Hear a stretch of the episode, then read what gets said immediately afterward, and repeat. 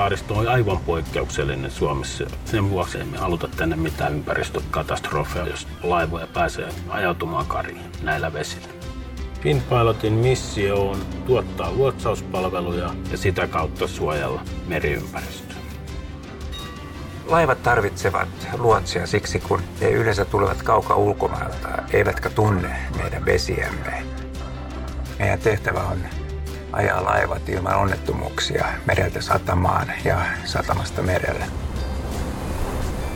Tässä työssä totta kai se on hyvin tärkeää tietää, mitä siinä ympärillä tapahtuu. iPad on lisännyt kaikilla tasoilla tietoisuutta, että me taas pystytään parantamaan turvallisuutta ja tuotantomme tehokkuutta. Työn järjestäminen oli aikaisemmin hiukan vaikeampaa, sillä oltiin täysin riippuvaisia maissa olevista tietokoneista. Nyt meillä on meidän pääohjelma, eli Empilot. Ja siinä käydään läpi se koko luotsausprosessi.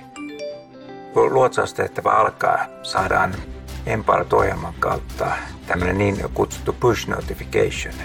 Empilotista näkee luotsaustehtävän alkamisajankohdan, mikä alus on, näkee myös mitä reittiä laiva kulkee ja mihin laituriin laiva päätyy iPadista saadaan hyvin paljon ennakkotietoa, jota tarvitaan luotsauksen suorittamiseen. Saadaan säätietoja, tietoja liikennetilanteesta, lakitekstejä, ohjeita ja satamasääntöjä, jotka ennen iPadia joutuu kuljettamaan paperimuodossa. On paljon helpompi näyttää karttoja, tekstejä ja muuta, ja tämä on suuri apu keskustellessamme laivan päällystön kanssa. Sen jälkeen on reittisuunnitelman läpikäynti ja otan ohjailuvastuun itselleni laivasta pitkin laivaväylää. Meillä navigointiohjelmisto, tai siis tämä Seapilot, se on täysin riippumaton laivan järjestelmistä.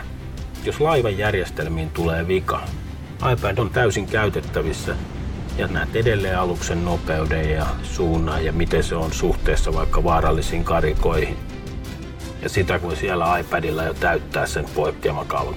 Viranomaiset, yliopistot ja sitten varustamot saavat tätä kautta ihan uutta lisäarvoa, kun näitä poikkeamaraportteja tehdään, joka taas on semmoista välillistä meriturvallisuuden parantamista.